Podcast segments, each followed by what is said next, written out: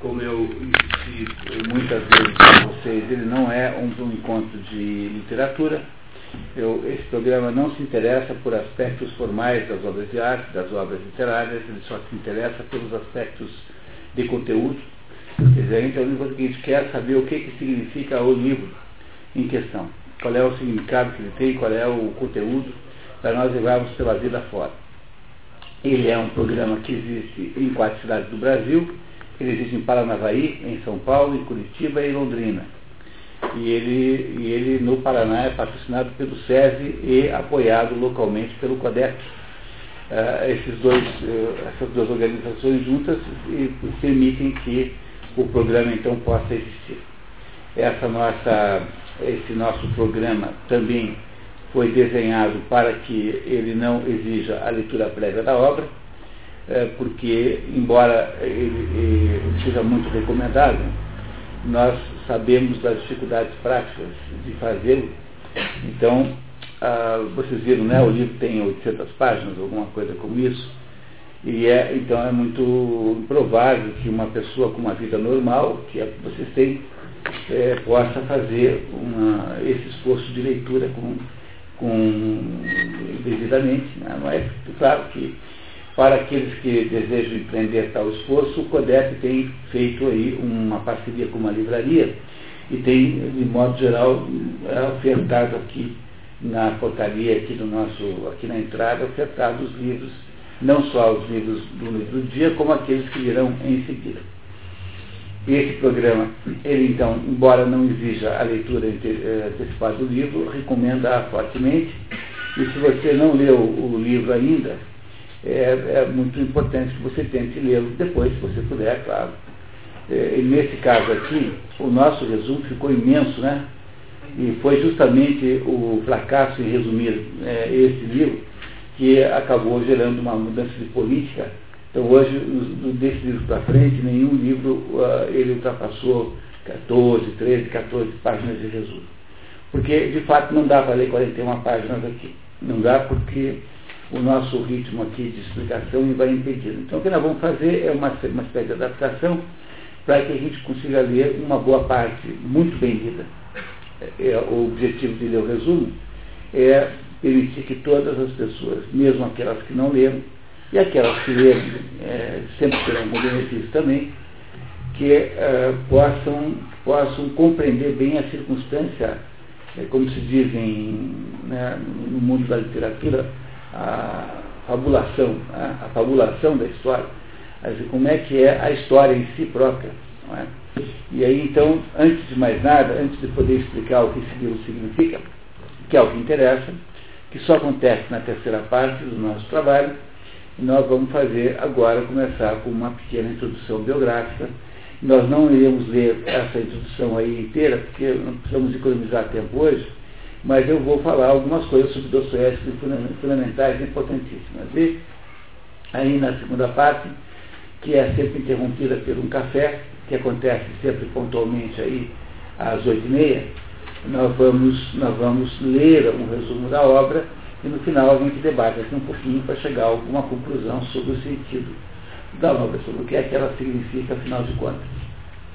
Dostoiévski é um dos maiores escritores da humanidade, é, é, seguramente ele fica entre os dez maiores, isso sem nenhuma dúvida, e ele é o maior escritor russo de todos os tempos. A literatura russa é uma literatura muito estranha, porque toda a literatura russa, a literatura russa praticamente se concentra no século XIX.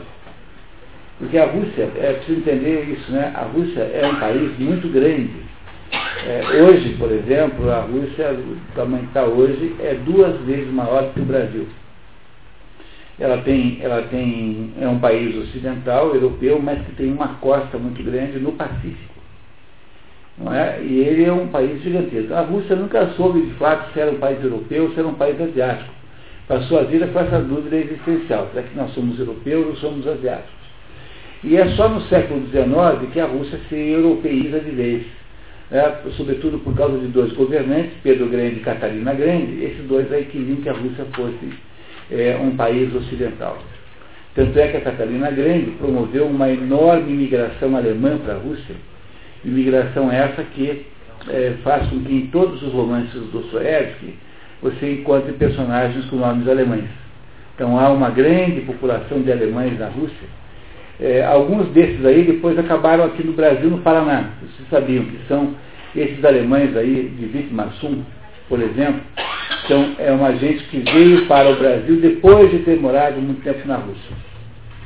E, e a Rússia, então, no século XIX, se ocidentaliza, e aí é uma sequência de gênios literários, mais ou menos na sequência de nascimento, que é Pushkin, né, todos no século XIX. Pushkin, depois de Pushkin tem Gogol, Nikolai Gogol, depois tem é, é, Turgenev, depois vem é, é, Tolstói, Lev, Lev Tolstói, depois vem Dostoiévski depois Chekhov. Imagine, todos esses aí são escritores do século XIX. Quando eu escolhi os 100 livros para lastrear esse projeto das expedições pelo mundo da cultura, eu coloquei na lista dos 100 livros cinco livros do, do. Cacique, que já foi aqui, é, Os Irmãos Karamazov, que também já foi aqui, Os Demônios, que é feito hoje, é, coloquei o Idiota, que vamos imaginar programar para o ano que vem, né, e o Notas de Subsolo, imaginando programar esse para outra. Né, então, então para 2010, que é em princípio o ano em que, em que o, o programa vai até 2010, mais ou menos. Tá? Então, o, o Dostoevsky é, só perde para o Shakespeare. Shakespeare é o, o autor com a maior quantidade de livros, entre os 100 maiores, depois do Shakespeare tal Dostoevsky. Daí você tem uma ideia da importância relativa desse homem, né? E Dostoevsky teve uma vida muito difícil, uma vida trágica, de que eu vou contar aqui alguns episódios, e vocês compreenderão o que eu quero dizer. Dostoevsky nasceu em 1821 em Moscou, é, ele é russo, e em 1821 é o ano de nascimento de Dostoiévski. E ele nasce em 21, e o pai dele, que era um médico, o pai dele, é, a, a, mãe morre quando ele era adolescente, e o pai de Dostoiévski é, comprou uma, duas propriedades agrícolas. Nessa época em que isso aconteceu, a Rússia estava, vivia sob o regime de servidão. E o que é o regime de servidão? O regime de servidão é um regime que não é exatamente igual à escravidão, mas é meio parecido, né? O que é o regime de servidão é assim, o, o servo um, do sexo masculino, ele pertence à propriedade agrícola. Então, quando você vende a terra, vende junto o servo. Tá? Vende com porteira fechada, vai o servo junto. Sempre vai o servo junto. Tanto é que tem um livro chamado Almas Mortas, do, do Gogol. O que, é que são as almas mortas? As almas mortas são o seguinte, havia na, nessa época aí um imposto sobre os servos, que eram, que eram cobrados pelo czar. Mas esse imposto dependia de um censo, que era feito de vez em quando. Então faziam lá um censo de vez em quando e somavam todos os servos do sexo masculino, e sobre essas almas, o nome dos servos era almas, sobre essas almas, então, o governo cobrava o imposto. E a história, do, a história das almas mortas, do Gogol, é uma história muito divertida, porque é a história de um sujeito chamado Titikov, que vai de, lugar, vai de fazenda em fazenda comprando as almas que morreram, os servos que morreram. Porque enquanto não houvesse o novo censo, continuava a pagar imposto. Quer dizer, é como se aquela pessoa ainda existisse. E ele comprava aqueles servos que morreram para dar de garantia no empréstimo no banco. Mais ou menos essa que era, que era, que era a ideia do, do Titicone. Por isso que eram almas mortas. Mas o, o pai do, do Dostoiévski, que era um alcoólatra grave, e era um sujeito completamente descontrolado, e ele eh, era tirânico e, e, muito violento, e ele, como os donos de, das fazendas tinham praticamente um direito de vida e morte, na prática tinham, não é que fosse legítimo isso, mas na prática mandavam queriam os seus servos. Então, o pai de Dostoiévski acabou sendo assassinado pelos servos, não só assassinado, como também mutilado sexualmente. É, o pai de Dostoiévski é, foi emboscado e foi morto e mutilado sexualmente. Por causa desse fato, como Dostoiévski era epilético, o Dr. Freud se interessou imensamente por Dostoiévski e inventou a, a teoria de que uh, o Dostoiévski é um exemplo claro do tal do complexo de Édipo. Porque, como ele deveria ter, como qualquer pessoa normal, desejado a morte do pai por ciúme sexual, na hora em que ele, eh, na hora que o pai de fato é morto e mutilado sexualmente, né, o que reforça a perversidade do desejo, ele eh, teria ficado epilético pela culpa. Essa é uma, uma interpretação completamente fantasiosa, porque afinal, Dostoiévski é epilético desde os 6, 7 anos de idade, e ele só soube que o pai tinha sido morto daquele jeito muitos anos mais tarde de, do fato acontecido. Então, embora eh, esse fato tenha acontecido, Dostoiévski é ao lado do Édipo Rei, quer dizer, ao lado de Sófocles, os dois autores que o Dr. Freud ah, reputa serem mais melhores para explicar o complexo de Édipo. Mas eh, aconteceu esse fato, o pai de Dostoiévski é morto, perdão, e ele, antes disso, né, antes da, dessa, dessa, dessa é, de, desse, é, desse episódio, Dostoiévski havia estudado na academia militar para ser engenheiro militar, mas ele abandona a academia militar, porque na verdade ele é um escritor, e ele então é, passa por uma experiência absolutamente modificadora da sua vida. Dostoiévski, com vinte e poucos anos, adere a um grupo de revolucionários chamado Ciclo Petrachevski. O que, que, era esse pessoal? Esse pessoal era um grupo de jovens, assim, mais ou menos, que queriam derrubar o czar. Não esquecer que a Rússia era dirigida por um czar eh, que governava, governava despoticamente. E eles queriam derrubar o governo, mas assim como havia muitos outros modelos naquela época de pessoas que queriam derrubar o governo. Né? E o, e o entrou nesse grupo, liderado por um fulano chamado Petrachevski, e, e, ninguém sabia bem como fazer. No fundo, todos eram socialistas, queriam fazer o socialismo, mas ninguém sabia como fazer isso, porque o socialismo não existia ainda. Então era apenas uma ideia. E o grupo é, é descoberto pela polícia, a polícia secreta do, do czar, que se chama Okrana, e o grupo, todo mundo é preso e o Dostoiévski e os seus colegas são condenados à morte. Nós, na hora em que o, é feita a sentença, o czar eh, recebeu a, né, entregue uma cópia para o czar e o czar então escreve na beira assim, comutar para prisão eh, na Sibéria com trabalhos forçados. E, só que em vez de contar para o Dostoiévski que a tal da condenação à morte havia sido comutada, de, fizeram toda aquela preparação para o fuzilamento, fizeram, a, vendaram o Dostoiévski, fizeram aquela contagem, na hora H, alguém falou assim, brincadeirinha! é.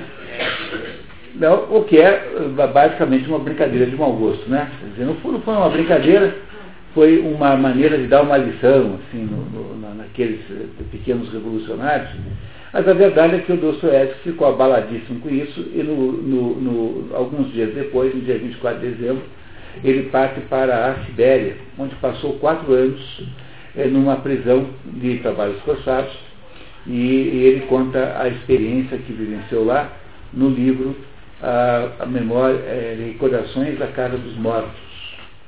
Esse livro é um livro impressionante, um dos primeiros livros que ele escreve. Ele sai da, lá da, sai da Sibéria, tem que servir o exército como seu soldado raso durante mais um tempo, como complementação da pena e daí, quando ele volta para Moscou, ele é um sujeito completamente modificado, porque esses anos todos aí de sofrimento enorme, que ele, pelo qual ele passou, é, é, foram, foram uh, mais ou menos moldaram a existência de Dostoiévski. Ele queria ser um intelectual, tinha um irmão mais velho chamado Mikhail, e essa dupla então começaram a fazer a publicação de revistas literárias e Dostoiévski então começa a escrever os seus livros. Mas ele tem vários problemas além desse. Além de ter perdido a mãe cedo, de, uh, de ter perdido o pai nas circunstâncias que perdeu, de ser uh, epilético, ele também tinha um outro problema, que ele era viciado em jogo. Então toda vez que ele tinha dinheiro, ele perdia todo o dinheiro no jogo. E depois, quando não tinha, ele se endividava até a alma é, também no jogo. Então o Dostoiévski acabou sendo vítima de todo tipo de chantagem feita pelos editores, que diziam assim, olha, tudo bem, então você quer esse dinheiro pagar a dívida? Então você tem tantos dias para me trazer um livro aqui. Se você não trouxer, você assina aqui um papel agora, você vai perder o direito autoral sobre toda a tua obra que fica para mim. Então, os editores chantageavam Dostoiévski e ele fazia, então, livros de modo muito apressado. É por isso que, às vezes, os livros de Dostoiévski dão uma certa impressão de serem mal acabados, assim, não, serem, não terem o melhor acabamento possível. Mas ele foi escrever um livro mais genial do que o outro, um atrás do outro, e foi tendo, eh, teve duas mulheres, e foi tendo filhos com elas, e os filhos todos morriam muito jovens. Então, é uma vida muito trágica essa que ele teve. E chega no final da vida, Dostoiévski morre muito cedo, e, o, o, o, Tolstói nasceu antes que ele e morreu depois dele. Para terem uma ideia de como ele morreu cedo. E em 1860 e 1881, 1881, portanto, com 60 anos de idade, apenas 60 anos, Dostoiévski morre, tendo tido uma vida extremamente é, é, ruim, uma vida extremamente desfavorável. E o enterro de Dostoiévski foi um dos enterros mais monumentais que se viu em Moscou. Ele, ele havia, é, nesse momento, já, já era considerado um grande russo, assim, alguém que tinha muita importância. Essa é, em linhas gerais, a vida de Dostoiévski. Ele escreveu é, uma opção de livros, uma vintena mais ou menos, mas desses 20, se você quer, se você quer ler apenas o que é fundamental e básico, então existem cinco livros fundamentais. Todos os cinco estão no programa Expedições pelo Mundo da Cultura em Paranavaí. O primeiro, na ordem cronológica, é Crime e Castigo, ah, que é, que é um, o livro mais ou menos de, de, de abertura em seguida, é o livro Idiota, O Idiota, o livro mais comovente de todos, o mais bonito de todos, um livro maravilhoso, encantador. O terceiro livro chama-se é, Os Demônios, esse livro que nós vamos ler hoje. O quarto livro é Notas de Subsolo, que na verdade não, já não é mais um romance, mas é uma novela. E o, e o quinto e último livro, digamos, dessa lista mínima, que é o último livro que Dostoiévski escreveu, é o livro chamado Irmãos Karamazov que já foi o primeiro que ele escreveu, Crime e Castigo, e o último já foram alvo de estudo aqui no nosso programa de expedições pelo mundo da cultura. Então, com esse de hoje, nós vamos para três livros dos cinco fundamentais de Dostoiévski. E, se vocês não têm nenhuma dúvida ou, ou preocupação, eu precisava contar a vocês um pouquinho sobre a história desse livro aqui.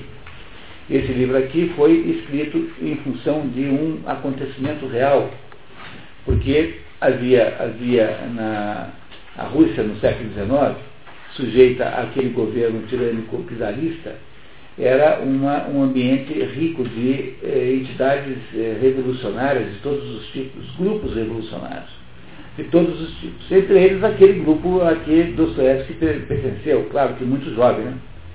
Mas entre esses grupos aí havia lá um dirigido por um fulaninho chamado Netshaev, Sérgio Netshaev. E esse Netshaev que funcionava, esse grupo funcionava dentro de uma escola superior lá de agricultura, se não me engano, ele, ele um belo dia julgou eh, que um dos, um dos participantes do grupo era um espião, sei lá, um agente duplo, que estava.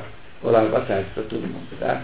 Então, até, então o, o, o, aí o, o Netchaev e os seus coleguinhas julgaram que o tal do fulano lá, não lembro mais o nome, está escrito aí no papel que vocês receberam, era um agente duplo e resolveram matá-lo, assassinar, e assassinaram de fato o fulano, porque eles tinham marcado uma, tinham planejado uma insurreição na Rússia, é, coisa de gente delirante, né? Meia dúzia de gatos pingados, um exército brancalhone desse, vai lá e, e imagina uma insurreição na Rússia inteira e julgaram que o tal do, do membro lá do grupo tinha traído o resto. Então foram lá e mataram esse, esse menino. E essa, houve depois um julgamento, e esse julgamento então gerou, o Dostoiévski acompanhou todo o julgamento, e essa história é uma das histórias centrais do livro Os Demônios que nós vamos ler hoje.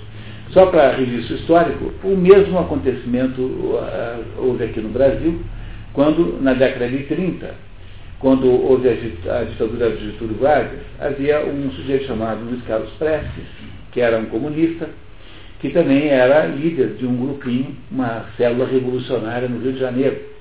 E entre os revolucionários do grupo tinha o Miranda. Miranda é, obviamente, um cognome, né? Um nome falso. Né? Então havia lá o Miranda, que era um desses revolucionários, o Miranda tinha uma namorada, chamada Elza Fernandes, uma mocinha assim de 17 anos. 16 anos, 17 anos. E, o, e, o, e um belo dia, é todo mundo preso pela polícia do Getúlio Vargas. Passa-se alguns dias lá, soltam todo mundo, e aí o grupo revolucionário eh, começa a perceber que o único que não foi preso foi o Miranda, não tinha sido preso. E aí começam a criar a ideia de que havia um espião no grupo, e esse espião era a Elza Fernandes. Então, estou contando para vocês a história brasileira, real, concreta, aconteceu na década de 30 do século passado.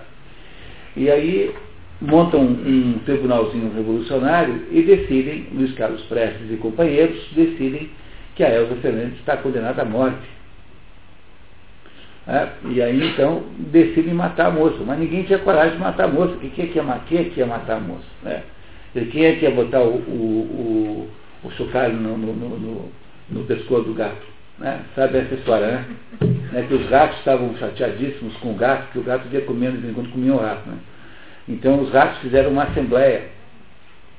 Uma assembleia, e aí decidiram, depois de, de muita deliberação, que a solução boa para parar com o negócio do gato era alguém ir lá e pendurar um chocalho no guiso, no pescoço do gato, porque quando todo mundo ouvisse aquele blém, blém, blém, os gatos rataradas para cima andavam e né, escapava do gato. Daí a conclusão é a seguinte, a solução é ótima, né, mas só falta saber quem é que vai lá pendurar o chocalho no cabelo, no, no, no pescoço do gato. Só tem esse problema, né? A solução é boa, né? Mas quem é que vai lá fazer, pendurar o chocalho, né? Então, então o, resolveram matar a moça. E aí, como ninguém matava a moça, que ninguém tinha coragem de fazer uma barbaridade dessa, o Luiz Carlos Prestes manda uma carta para todo mundo, aquelas cartas é, de, de, com, com tom de partidão, né? Assim, vocês são revolucionários ou não são? Eu achei que vocês queriam fazer a série, mas vocês são uns frouxos. Aí reuniram três lá, foram lá e mataram, estrangularam a moça. Vocês compreendem o grau de, de, O Brasil chegou num grau de, de inconsciência tão alto, tão alto, que a gente é capaz de achar que um monstro como esse, João Luiz Carlos Prestes, possa ser herói nacional, merecer homenagens quando morre. É um canalha, um desgraçado, entendeu? É um sujeito baixo, vil, é só o que é o Luiz Carlos Prestes. No entanto, nós o transformamos em herói nacional. É o sujeito que vai lá e manda os marmanjos assassinarem uma mocinha. Aí pegaram a moça, trituraram, esquartejaram para poder caber num buraco lá que inventaram.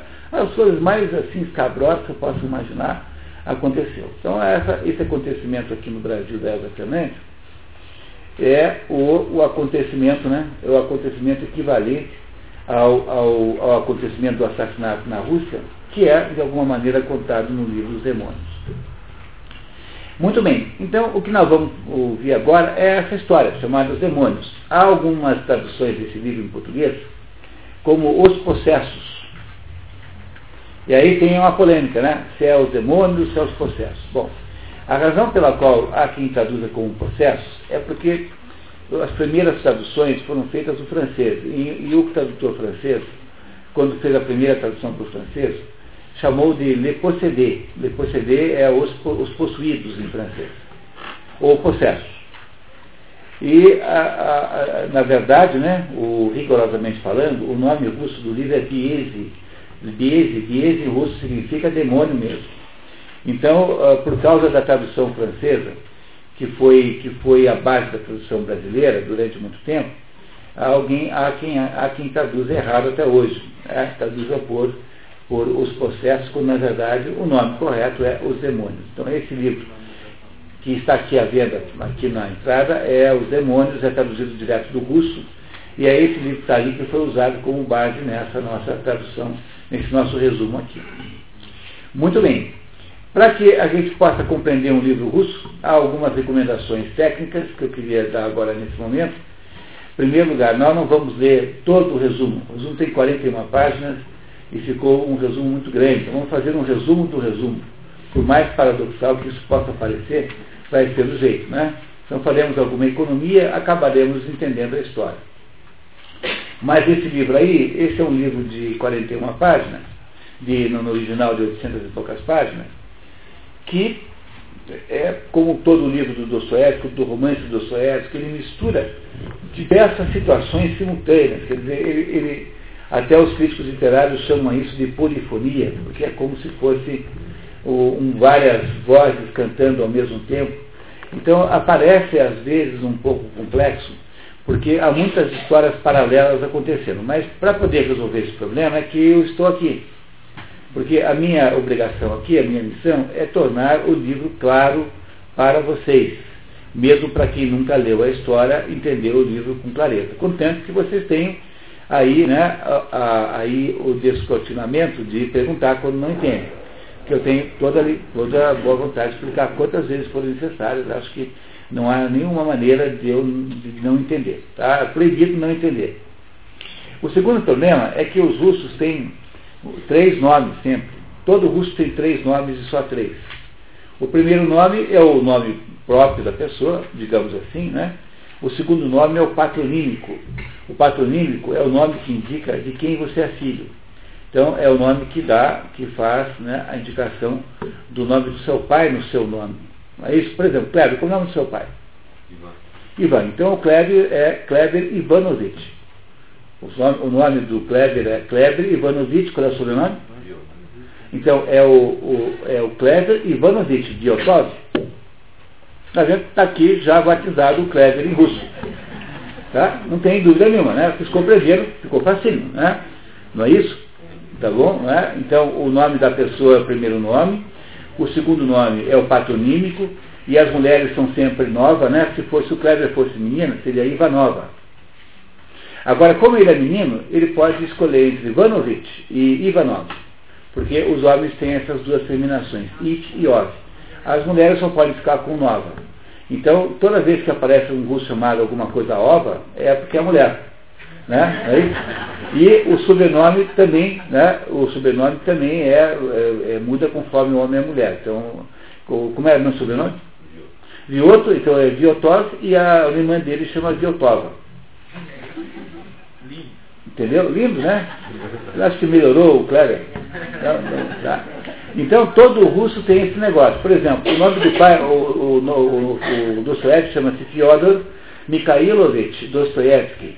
Significa que ele, o nome dele é Fyodor, né? o, o pai dele é filho de Mikhail, Mikhailovich, é filho de Mikhail, e é, Dostoevsky, o, pai, o nome da família é Dostoevsky. Se fosse a irmã dele, chamaria, por exemplo, Marfa Mikhailovna é, Dostoevska.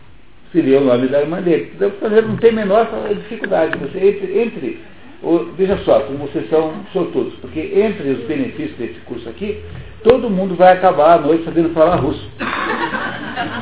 né? Tá vendo? Não, né? não deixa de ser uma, uma vantagem enorme, né? se você for pensar bem. Né? Quantos cursos né, geram essa, tem esse efeito secundário assim? Então, o pior, mas o problema dos russos não é terem três nomes. O problema é que eles têm meia dúzia de apelidos cada um. E os apelidos variam assim, Janjão ou Pedreira. Janjão e Pedreira. Você nunca sabe de quem é que você está falando. É por isso que eu sempre digo que não dá para ler romance russo se você não tiver uma folha de papel do lado, em que você vai escrevendo o nome das pessoas, mais ou menos aglutinando por famílias, por relações de parentesco, de amizade, e vai mais ou menos montando o um mapa das personagens, porque senão a gente vai se perdendo. Porque o livro tem 800 páginas. Lá pela página 150, você não tem mais ideia de com quem você está é, falando. Já ficou completamente é, distorcida o quadro é, humano do negócio. Bom, então se vocês concordarem comigo em, em que não ter restrições a perguntas, então eu, eu queria é, começar a nossa leitura. Eu vou pedir então a ajuda preciosa da Inês, que é a leitura oficial aqui do nosso, do nosso programa. Né? A Inês vai nos ajudar aqui a ler.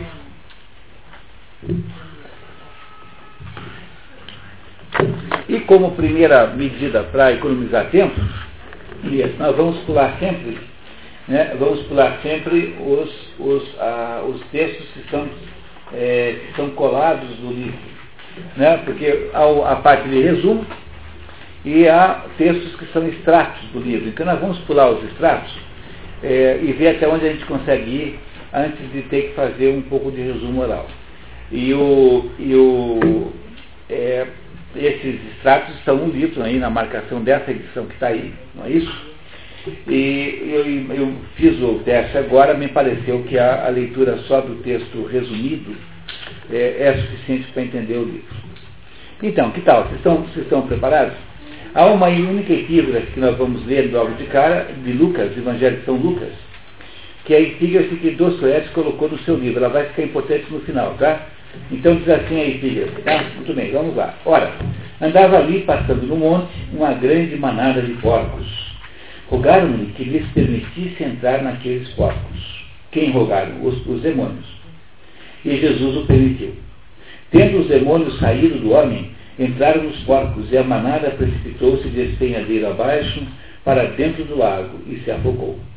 Os porqueiros, vendo o que acontecera, fugiram e foram anunciá-lo na cidade e pelos campos. Então saiu o povo para ver o que se passara e foram ter com Jesus. De fato, acharam um homem de quem saíram os demônios, vestido em perfeito juízo, assentado aos pés de Jesus, e ficaram dominados pelo terror.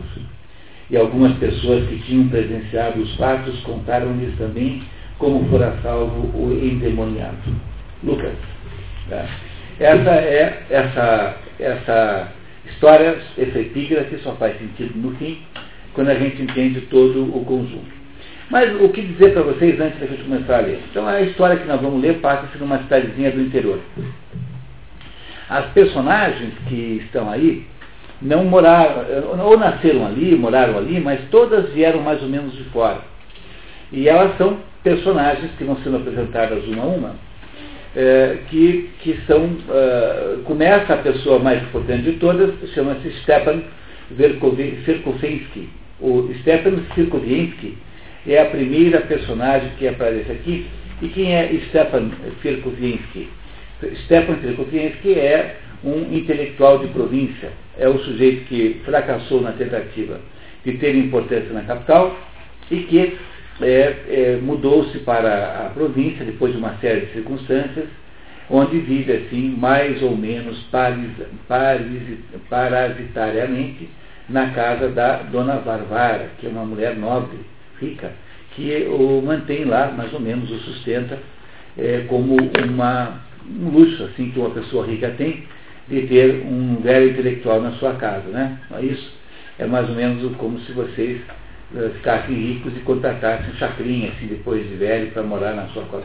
Acho que aí acho que não era uma boa ideia, né? Então, mas alguma é coisa de rico assim, para parecer assim chique tal, tendo um velho professor em casa. Né? E, e, essa é a primeira personagem que aparece aí. Vão aparecendo as demais personagens e vai se criando nessa cidadezinha um clima extraordinariamente perigoso. Ele vai havendo aqui um crescendo, mais ou menos, vai havendo um aumento da tensão da história, a história vai ficando cada vez mais tensa, até que no final todos os, os acontecimentos se precipitam. E aí então Dostoevsky acaba a história nos contando sobre o destino de todas as personagens. É isso que nós vamos ler agora. Eu vou sempre fazer interferências quando me parecer que estarece mas é imprescindível que vocês façam as perguntas sempre com toda a liberdade, terem o maior prazer em, responder. Tá certo? Inês, você está pronta? Pronta. Que bom, então vamos lá, né? Então tá. Primeira parte, aviso de introdução. Alguns detalhes da biografia do honorabilíssimo Stepan Trofimovich Vierkoni Verkoviensky. Verkoviensky, né? Vamos ouvir essa palavra muitas vezes. Então, daqui a pouquinho vocês já decoraram os nomes. Sabemos que o nome dele é Stefan, Stefano, né? Stefan. Sabemos que o pai dele chama como? Trofim, deve ser, né? Trofim, né? Trofimovich é porque ele é filho de Trofim. E o sobrenome da família dele é Sirkoviensky. Então, todo russo tem nome feito assim. Se ele fosse mulher, fosse Marfa, seria Marfa Trofimovna Virkovinska, Virkovinska, seria o nome da, da, dele se ele fosse mulher. Tá? É sempre fácil, fácil, tá vendo? No final do, do, aqui no final do, do nosso, aqui a edição final, o Leandro vai recolher depois, vai dar uma força, não vai escrever o seu nome em russo, que é né, a prova final aqui do nosso evento de hoje. Tá bom? Vamos treinar todo mundo, né? coisa mais fácil do mundo. Né? Muito bem. O narrador Anton Plavrientiev. GV. É, como ele é homem, poderia ser também Lavientrevich, se quisesse mudar para outro nome, né? Poderia ser. É, esse narrador não tem a menor importância, ele só é o narrador, ele não tem nada a ver com a história, nem lembra mais que ele disse que não tem importância nenhuma. Para iniciar a descrição dos acontecimentos recentes e muito estranhos ocorridos em nossa cidade indicada apenas pela terminação ski. ski. É, Começa... por exemplo, como se fosse tem Penske. Né? Então ele não quer dizer cidade porque ele, na verdade, inventou uma cidade, ele não quer que haja especulação. Começa descrevendo biograficamente Stepan Trofimovich Vierkovien. É, vamos ler essa aqui, porque é importante logo no início, depois a gente vai pulando essas, esses pedaços que são extratos do livro. Digo sem rodeios. Entre nós Stepan Trofimovich sempre desempenhou um papel, por assim dizer, cívico, e gostava apaixonadamente desse papel, a ponto de me parecer que sem ele nem poderia viver. Não é que eu o equipare a um ator de teatro. Deus me livre, ainda mais porque eu mesmo o estimo. Tudo aí podia ser questão de hábito, ou melhor, de uma tendência constante e nobre para acalentar desde criança o agradável sonho com a sua bela postura cívica. Por exemplo, gostava sumamente de sua condição de perseguido e, por assim dizer, deportado. Nessas duas palavrinhas há uma espécie de brilho clássico que o seduziu de vez e depois, ao promovê-lo gradualmente ao longo de muitos anos em sua própria opinião, acabou por levá-lo a um pedestal bastante elevado e agradável ao amor próprio. É, esse Terkovensky é um sujeito que tem, tem-se em conta de um sujeito perigosíssimo, é, que, que está no campo porque ele está deportado pelas autoridades, quando na verdade nunca ninguém deu a menor bola para ele. Ele nunca foi visto como um sujeito perigoso e que passou a vida achando-se um revolucionário que de fato não é. Então ele é um sujeito autoiludido, mais ou menos, que acha que ele é perigoso. Quando houve aqui a Revolução de 64, tem um jornalista famosíssimo em Curitiba, não posso contar o nome, porque fica chato fazer fofoca aqui. Né? Vão parecer que eu sou o Leão Lobo aqui dando aula. Aqui. Entendeu? Tem a dó. Então não, não direi quem é, mas todo mundo ia preso, menos ele. Né, o governo militar prendia todo mundo. E ele estava ficando muito constrangido com aquilo, porque ele se achava um sujeito de esquerda perigosíssimo.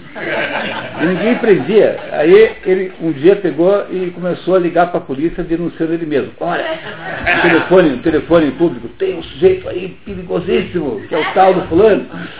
Porque ele tinha que ser preso de qualquer jeito, porque como é que podia ficar sem ser preso? Não dava certo, não combinava com o revolucionário não ser preso. Então esse Stefan é parecido com esse sujeito aqui. Ele, ele se acha perigosíssimo, mas na verdade ele é apenas um sujeito fracassado. E que vai morar nessa cidadezinha por falta absoluta de ter conseguido qualquer coisa que, que, que em um lugar maior assim. Então ele foi lá mais ou menos com um prêmio de consolação. Tá? Inês, por favor. Apesar de se ter como perigosíssimo Stepan Trofimovich Vierkovien, nunca havia representado uma ameaça social, tendo morado 20 anos na província sem nunca ter estado sob vigilância. Que era comum no governo czarista. Havia a polícia secreta chamada Ucrânia, que era uma polícia terrível, e a Ucrânia vigiava todo mundo que tinha potencial de revolucionário, porque o, havia pressões revolucionárias enormes durante todo o século XIX na Rússia. Então a personagem aqui, não ter sido nunca vigiado pela polícia, é apenas mais um sintoma de que ele era visto como um velho bobo, né, que não tinha nenhuma importância. É isso que ele era naquele momento. É, curiosidade, como é que esses movimentos é, apareceram? É, é que. Partindo da onde? Da onde? É que, é assim, dizer, o, o, o, processo é anterior, no século XVIII, o processo começa mais ou menos com o iluminismo, né, que é o movimento do século XVIII, né, o iluminismo do século XVIII. Quando chega no século XX, então, há uma, uma pressão para, para haver a destruição do, do regime monárquico, regime capitalista que houvesse. Então, havia o, a utopia do socialismo. Mas ninguém sabia o que, que é socialismo. Ninguém tinha ideia do que era isso. Então, acontece que começam a aparecer teóricos, gente que inventa, não, o socialismo é o seguinte, é transformar tudo em cooperativa, isso que é socialismo. Daí aparece outro, não, socialismo é quando a gente estatiza todas as empresas. Na outra, não, socialismo é quando a gente é, é, derruba o governo e faz o governo militar. Então, governo popular, né? Havia todo tipo de, de ideias sobre o que seria o socialismo. E, e, e, essas ideias eram lideradas por determinados intelectuais, Fourier, Owen, enfim, havia todo tipo. Havia gente que achava que tinha que matar todos os reis, todos os nobres, havia todo tipo de maluco. E, essa, e, esta, e estas, e estas eh, tendências, digamos assim, elas formavam adeptos. Esses adeptos então se organizavam secretamente, porque o czar não podia saber.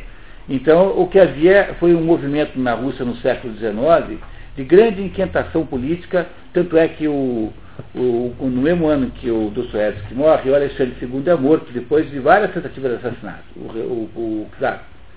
É? Aí quando chega no início do século XX, finalmente a, aqueles movimentos socialistas tomam o poder de verdade e estabelecem o socialismo, o comunismo na Rússia.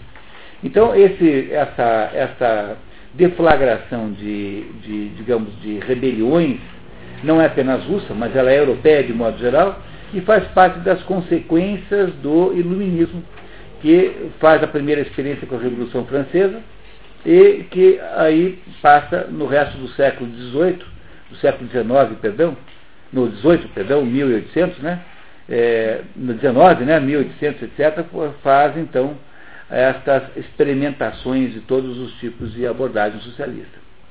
É isso que aconteceu na Rússia como em nenhum outro lugar. Havia todo um mundo subterrâneo de conspiração socialista dos, dos diversos tipos contra o czar. E aí, esse, esse homem aqui gostaria de ter sido um líder desse negócio aqui, né? o Verkovensky, né? o Verkovensky velho, vamos chamá-lo assim, até para facilitar a leitura de agora em diante. Mas vocês verão que vai aparecer mais dados sobre isso. Sua atividade intelectual se resumirá de professor universitário interiorano e conferencista de temas secundários. Sua carreira acadêmica foi interrompida por circunstâncias desconhecidas, embora na mesma época tivesse sido descoberta em Pittsburgh uma sociedade imensa, contranatural e antiestatal formada por uns 30 homens, com a intenção de traduzir o próprio Fourier. Fourier é um desses teóricos socialistas. Já pode a nota, por favor, Inês. Nota do resumidor. Menção à Sociedade Pietraszewski entre 1846 e 1848, de que Dostoiévski havia sido membro na juventude e por isso condenado à morte, pena depois comutada para trabalhos forçados na Sibéria. Quer dizer, aqui é uma menção ao próprio, ao próprio ciclo Pietraszewski que faz para ele mesmo, né? Então, será que o, o teria sido desse grupo revolucionário aí também? Né? Não é isso, tá? Bom, essa é apenas uma pergunta que o dos pais, apenas para nos provocar, né? Continuamos, vamos continuar. Quando Stepan achava estar com a carreira arruinada, recebeu um convite de Varvara Petrovna Stravogna, uma generala, para que assumisse a educação de seu único filho, Nikolai Zievolovich Stavrovin. E aí apareceu agora a segunda personagem importante. Generala significa que ela era casada com um general, não que ela fosse general de fato. Né? Então, no, no, sistema russo, a mulher sempre tem o mesmo título do marido, mas sem ter, obviamente, atuação real. Né?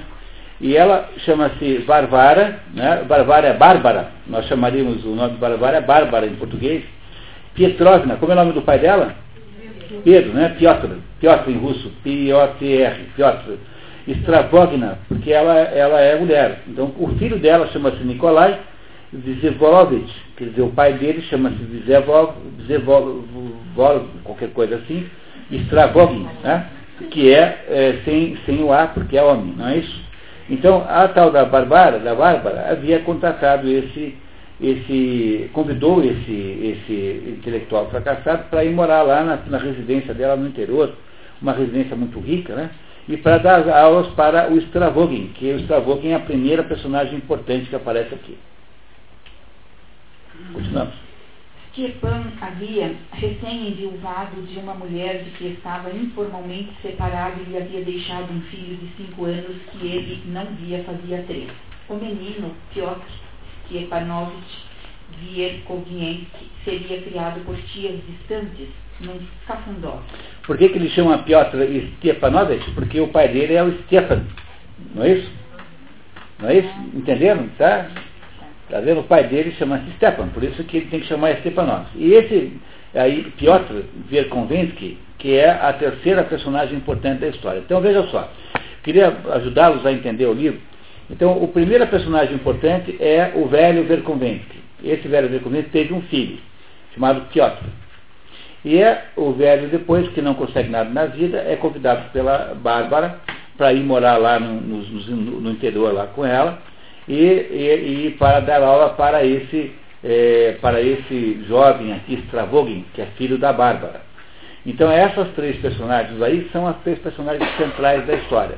O velho Verkonvensky, o jovem Verkonvensky, chama-se Piotr, e o Stravogin. Esses são as personagens centrais.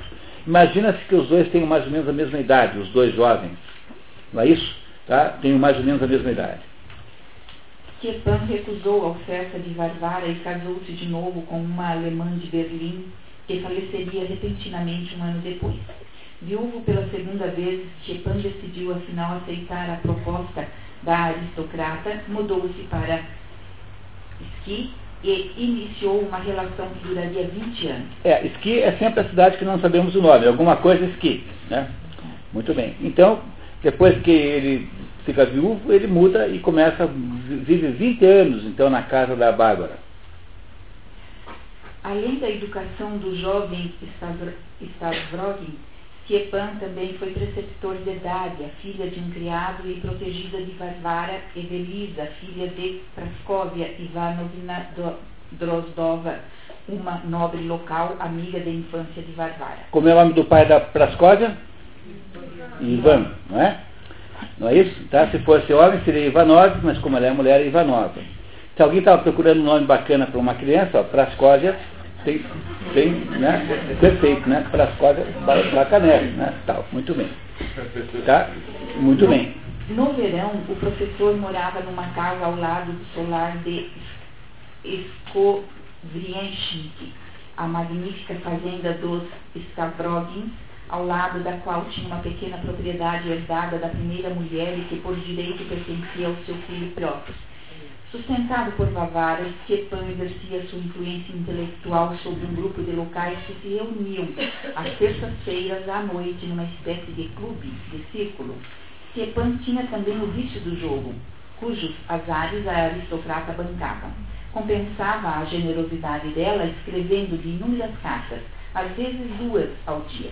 É, então, aquele revolucionário né, é, reduziu-se a ser o quê? O professor de, do filho e da, dos, dos, criados protegidos de uma nobre rica do interior, e às terças-feiras tinha lá uma reunião lá de tomar vodka e falar sobre assuntos intelectuais, portanto, completamente inócuo, né? Não é isso? E ela, então, bancava o professor e ele recebia como compensação, escrevia cartas muito densas, muito românticas, embora esses dois aqui tenham uma relação platônica, eles não são amantes. Tá? Mas ele recebia cartas ali de agradecimento para ela, para a Barbara. Aí vamos pular, por favor, Inês, a parte, essa parte É verdade, as relações, né? É, as relações. As relações entre Barbara, que desde o início vivia separada do marido e tinha fortuna própria, e Stepan variavam do amor platônico, contudo, ao ódio. Certa vez, durante a visita de um barão de Petersburgo, ao ouvir dele que estava sendo preparada a libertação dos camponeses, Stepan soltou um constrangedor urra. Depois da saída da visita, Varvara Petrovna, com um brilho nos olhos, disse-lhe, nunca vou esquecer essa sua atitude. É, porque em 1861 o, o czar eh, liberta os servos. Isso foi um desastre para a economia agrícola, porque os nobres russos estavam acostumados com aquela mão de obra escrava. Então, o, o, como o, esse Stepan né, que é um revolucionário, ele estava lá na casa da, da, da, da Varvara, que é uma latifundiária, né, que devia ter não sei quantas mil almas, e chega lá um outro fulano, né, e ele então, não percebendo o ambiente que está, elogia, né, faz um elogio à libertação dos escravos, dos servos, que seria para os aristocratas um desastre completo. Quer dizer, ele vivia fazendo coisas assim, ela ficava com raiva dele, rompia relações, ficavam sem se falar um tempo. Tinha uma relação tipicamente de marido e mulher, apesar de não, estarem casados. Entendeu? Uma relação assim de, de, né, de, de, pequeno, pequenos momentos entre as brigas, assim, momentos de felicidade, né, tipicamente marido e mulher, completamente típica. Né? Ah, muito bem. Continuamos. Quando o tenente-general Stavrogin morreu em maio de 1855, a caminho da Crimeia, ocorreu a Stepan se não estaria a inconsolável viúva depositando esperança nele na expectativa de que no final de um ano de luto ele lhe fizesse uma proposta de casamento? Antigamente, até agora há pouco tempo, ninguém casava antes de um ano de luto, né? Mas essa ideia de casar no, no, na semana seguinte ao enterro do marido é uma ideia bem moderna. Né? Né? Antigamente não era assim, quer dizer, ninguém ousava casar de novo antes de um ano de luto. Isso não era tão velho assim, até, sei lá, 40 anos era assim, sei lá, 50 anos era assim. E aí é o momento que, o único momento que o Stefan sonhou, teve alguma veleidade amorosa com a Varvara. Quando ela ficou viúva, ela não morava com o marido, né? e ele imaginou que talvez fosse o caso de casar com ela. Né? É isso que ele está contando aqui. Apesar de nunca ter havido de fato uma proposta, certa vez Stepan lhe atirou olhares insinuantes e ela reagiu mal.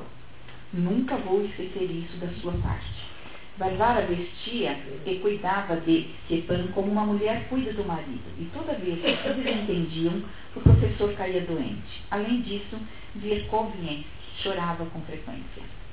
Durante o exílio em Esqui, algumas vezes Varvara tentou ressuscitar o amigo nos círculos intelectuais de Petersburgo, de onde surgiam rumores inquietantes sobre novas ideias. Petersburgo é a capital da Rússia. A capital da Rússia, historicamente, sempre foi Moscou. Mas aí o Pedro Grande pegou um pântano, saneou um pântano e criou uma cidade planejada, inventada para isso, e montou São Petersburgo como capital, coisa que não, não era antes, sabe? É uma cidade planejada, assim, inventada do, do zero. E aí, uh, nessa altura aqui, São Petersburgo é a capital da Rússia. Uh, e ela só deixará de ser em 1917, quando houve a Revolução. Passa para Moscou, então. Aí, em 17, volta para Moscou, né? Não passa, volta para Moscou. Então, a Varvara queria que o seu amigo eh, Verkovensky, né, o velho Verkovensky, fosse bem sucedido. E tentou fazer alguma coisa para isso.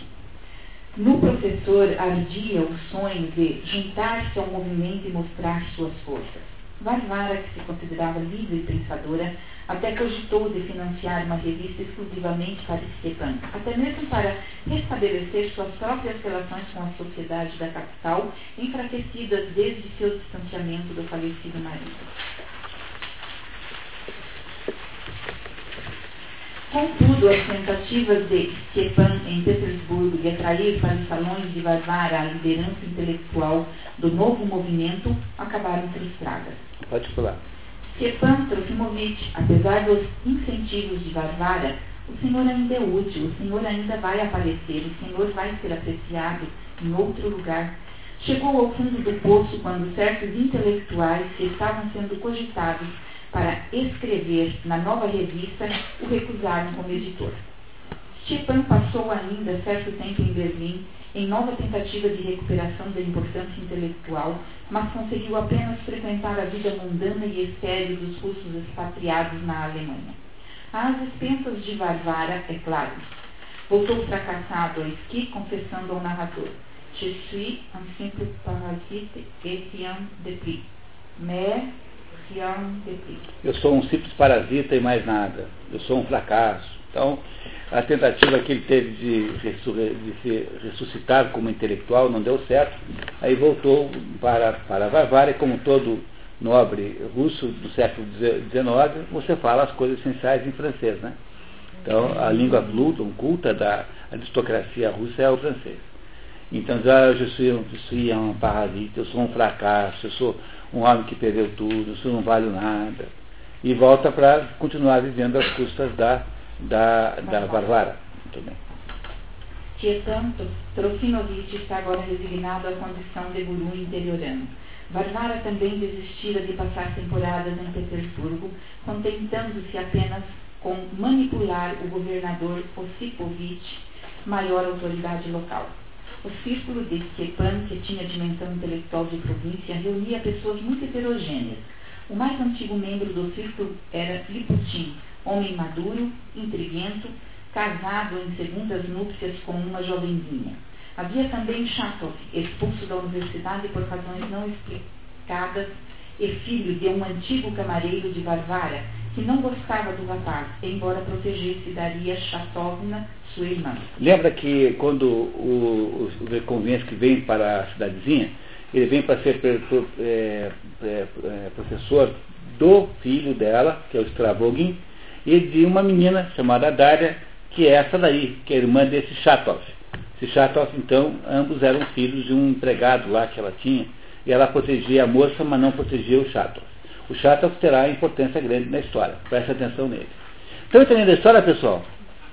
Estão entendendo? Mais ou menos? Suficiente para andar? Então vamos lá, continuamos. Eu estou me esforçando aqui de fazer confissões aqui obscenas e indecentes sobre os personagens para vocês pegarem a história, tá? Então, não, não, se, não, não, não se constrange de me perguntar aqui detalhes eróticos sobre os personagens, que eu inventarei algum. Tá? tá? Inventarei todos os necessários. Tá? Muito bem. Chatot havia casado e descasado em seis semanas e depois partido para o estrangeiro, incluindo a América, onde havia rejeitado suas antigas convicções socialistas e as trocado por uma visão religiosa da missão do povo russo. Pobre, vivia de biscates. Outro membro do círculo era Virginsky, casado com uma mulher biblioteira que teve um caso com o capitão reformado Lepiadkin, pessoa suspeita na cidade e frequentador ocasional do círculo. O capitão frequentava assintosamente a residência do casal com a complacência do marido. Não fui eu que falei isso agora. Não, essa não é, essa que está tá escrito aqui. Essa não é da minha responsabilidade. Tá? Muito bem. Está descrevendo quem? As pessoas que ficavam naquele círculo que era mais ou menos liderado pelo Perconzense, né? que era um círculo de pessoas da província, não tem ninguém ali muito importante, mas gente que se reúne terça-feira lá para tomar vodka, para encher a cara, conversar, falar sobre ideias, e quem os, os conduzia, né, quem os dirige é o Stefano, o velho Stefano, o velho professor. O círculo, liderado por Stepan e frequentado pelo narrador, incluía também visitantes casuais como o Jdok, judeu, Lianchi, o capitão Kartuzov e o padre católico exilado Slonzevich. Sobre o clube, o narrador nos conta. Não tem importância, vamos passar esse pedacinho aí. E vamos direto ali para nos momentos. Nos momentos mais ébrios, o grupo cantava a marselhesa com acompanhamento de Lianchi ao piano e sempre festejava o 19 de fevereiro. Pode ler, Nata. Data da libertação por Alexandre II dos sérvios em 1861. Que é o mais importante data do século XIX na Rússia. Essa é a data mais importante de todas, porque foi isso que mudou a cara da Rússia. Quando os sérvios foram libertados, não precisavam mais agora serem, serem ativos, né, operacional da, das fazendas. Não é? Então, eles tomavam um pó e cantavam Marselhesa, como se a sua pátria intelectual fosse a França. Né? E é apenas a revelação de quanto um russo, nessa altura do campeonato, tinha pouca noção da sua própria eh, individualidade, né? o quanto a Rússia era uma entidade em dúvida sobre a qual mundo ela pertencia. Tomavam então um pó e tal e cantar e comemoravam sempre o dia da libertação lá dos servos. Continuamos. Quando se começava a falar de nacionalidades, Stepan ensinava. Não é importante, vamos lá para o professor também esclarecer. O professor também esclarecia que acreditava em Deus, mas não do modo como sua criada Anastácia acreditava. Sou antes um pagão antigo como o grande Goethe ou como um grego antigo. Mas Chatov via as ideias de Stepan de modo diferente e acusava o círculo de não levar o povo em conta. E agora o que o Chatov diz agora é importante a gente ler. Tá? Então o Chatov agora, que é aquele que tinha ido para os Estados Unidos e deixou de ser socialista para ser uma espécie de religioso, né? E agora vamos ver o que, que o Chatov diz. Mas aquele que não tem povo também não tem Deus saibam ao certo que todos aqueles que deixam de compreender o seu povo e perdem seus vínculos com ele, na mesma medida perdem imediatamente também a fé na pátria, se tornam ou ateus ou indiferentes. Estou falando a verdade. É um fato que se justifica. Eis porque vocês todos e nós todos somos agora ou uns abomináveis ateus ou indiferentes. Uma porcaria depravada e nada mais. E o Senhor também, Stepan Trofimovich, eu também não o excluo o mínimo, falo inclusive a seu respeito, fique sabendo. Estas dissidências, no entanto, nunca representavam rupturas, e mesmo que Chatov teatralmente rompesse com o círculo depois delas, faziam-se as pazes automaticamente. Muito bem, então vou fazer um pequeno resumo aqui da história para a gente não se perder. O, Ferko, o Ferkovensky é esse velho que, depois de não ter conseguido nada, é chamado pela Varvara, que é uma livre pensadora, ela se autonomina livre pensadora, com isso que se quer dizer uma pessoa aberta a ideias novas, enfim, uma pessoa é, que está dentro daquele contexto de, até mesmo de contestar o poder, ou seja, uma pessoa receptiva até mesmo à revolução. Então, chamou esse, esse Verconvente, velho intelectual, que virou um guru de aldeia. E lá ele fez o quê? Ele criou, o, ele antes de viajar, ele teve um filho, e esse filho ele não mal conheceu, chamado Piotr, e esse filho foi criado nos cafundós, por umas parentes. E esse filho então fez o quê? Esse filho é, não apareceu mais por enquanto. A Varvara contratou o, o Stepan para ser professor do seu filho, chama-se Stravogin, e para ser professor também lá de uma moça chamada Dária, filha de, uma, de um camareiro antigo que ela protegia. Não é? E o Stefan, na, nessa cidadezinha aí, é o líder intelectual da cidade, porque é uma cidadezinha de nada. Ele é o único que tem, assim, alguma formação intelectual. Então ele se reúne lá às terças-feiras com um grupo lá de pessoas muito heterogêneas, sendo que deles o mais importante agora é esse Chatov. O Chatov é irmão da Dária, que é protegida lá da Varvara. E ele era um socialista, como a maioria dos russos jovens eram, mas foi viajar para os Estados Unidos e voltou com uma ideia de fé religiosa e está aqui agora até mesmo acusando o seu próprio, o próprio líder do grupo de estar errado, de ser apenas uma porcaria de não ser nada. Chatov é velho ou é novo? Chatov é um jovem. jovem. É, um jovem. Eu não sei bem qual é a idade, mas o Chatov também é jovem. Está claro, pessoal? A história no atacado, estão entendendo no atacado como é que funciona? É isso, tá? Muito bem. Então agora vai entrar aqui em cogitação uma outra personagem. Vamos saber um pouquinho agora do Stravogin, que é o filho da Varvara, da Bárbara. Então entramos aqui no Príncipe Harry. Príncipe Harry é uma personagem de Shakespeare. É aquele fulano que é o Falstaff.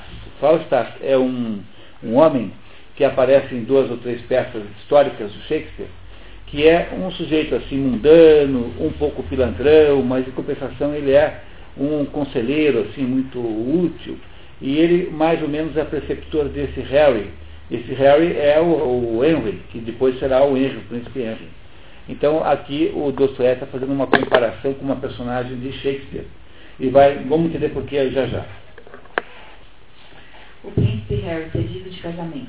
Stepan havia sido um preceptor muito próximo de Nikolai Volodovich Stavrogin, os dois se lançavam nos braços um do outro e choravam. Distanciaram-se quando Nicolai partiu para o liceu com 16 anos. Com a ida posterior do rapaz para o exército, a separação de Stepan e seu discípulo foi quase total. No entanto, começaram a chegar a esqui rumores estranhos. Pode ler a, a, aquele comentário. O jovem havia caído na pândega de um modo meio louco e repentino. É, esse jovem é o Stavog, filho da Varvara, né? Da não é que jogasse ou bebesse muito, contavam apenas sobre alguma libertinagem desenfreada, sobre pessoas esmagadas por cavalos trotões, sobre uma atitude selvagem com uma dama da boa sociedade, com quem mantinha relações e depois ofendeu publicamente. Nesse caso havia algo francamente sórdido, até demais. Acrescentavam, além disso, que ele era um duelista obcecado, que implicava e ofendia pelo prazer de ofender. Esse é o Stravogin, aquele que foi educado pelo velho Serkovensky e que estava desaparecido, porque foi para o exército e desapareceu. Não, não voltou ainda na história. Né? Stepan consolava a amiga dizendo tratar-se apenas do príncipe Harry caindo na farra com Falstaff. Juan e Mistress Quick. Quickly. Pode ler a Nota. Referência a personagens do drama Henrique IV de Shakespeare. No entanto, chega a grave notícia de que Nicolai, depois de ter matado um adversário em duelo, havia sido degradado a soldado e deportado para um remoto regimento da infantaria. Em 1863, no entanto, havia recebido uma condecoração e novamente promovido a oficial, mas pedira baixa e como que sumira. Chegavam mais boatos. Pode ler. Descobriam que morava com uma estranha companhia que estava ligada a uma certa escória da população de Petersburgo, a uns funcionários descalços, a militares reformados que pediam esmola com dignidade, a bêbados que frequentavam suas famílias imundas, passava dias e noites em favelas escuras e sabe Deus em que vielas, tornara-se desleixado, andava esfarrapado, logo gostava disso. Não pedia dinheiro à mãe. Tinha a sua fazendola, uma ex-aldeota do, gene- do general Stavrogin, que, pelo menos, alguma renda lhe trazia e que, segundo boatos, ele havia arrendado a um alemão na Saxônia. Então, qual é a impressão que vocês têm do Stavog? Boa ou ruim? É, não é uma boa impressão, né? Quer dizer, esse Stavogin que teria sido, que era muito ligado ao Stepan Terkonvensky e que havia sido treinado por ele, educado, é, só vinham boatos de São Petersburgo que o menino andava sempre na maior bandalheira, tal, caindo do mundo, tal, que tinha coisas graves acontecendo, que tinha sido degradado a soldado, uma coisa grave, que era duelista, e que ele era uma pessoa assim de maus hábitos, né? uma pessoa de comportamento é, condenável. Não é isso? Chegam os boatos para a cidadezinha de Ski. Embora não saibamos de fato o que aconteceu com o Stavrogin. Ele logo vai aparecer aí, saberemos daqui a pouquinho. Continuando.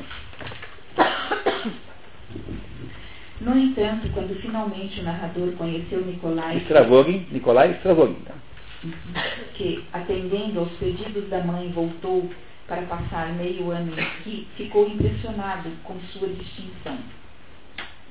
Era o mais elegante gentleman de todos os que um dia eu tivera a oportunidade de ver, sumamente bem vestido, que se comportava de um modo como só poderia se comportar um cidadão acostumado às mais refinadas boas maneiras. Na cidade, todas as damas ficaram loucas por Nicolai, que parecia ter a beleza de uma pintura, mas ao mesmo tempo tinha qualquer coisa de repugnante. No entanto, alguns meses se passaram e, de repente, a fera botou as unhas de fora. Sem razão aparente, Nicolai agarrou pelo nariz o decano do círculo, Pavel Pavlovich Gaganovich. Como é o nome do pai do Pavel? Pavel. Pavel. Pavel. É Pavel Pavlov. Ah. Tá? Tá? Pavel. Então, é, se, fosse, se não fosse, seria Pavel Pavel, mas é Pavel Pavlov. Quer dizer, Pedro, filho de Pedro. Né? Essa é a ideia.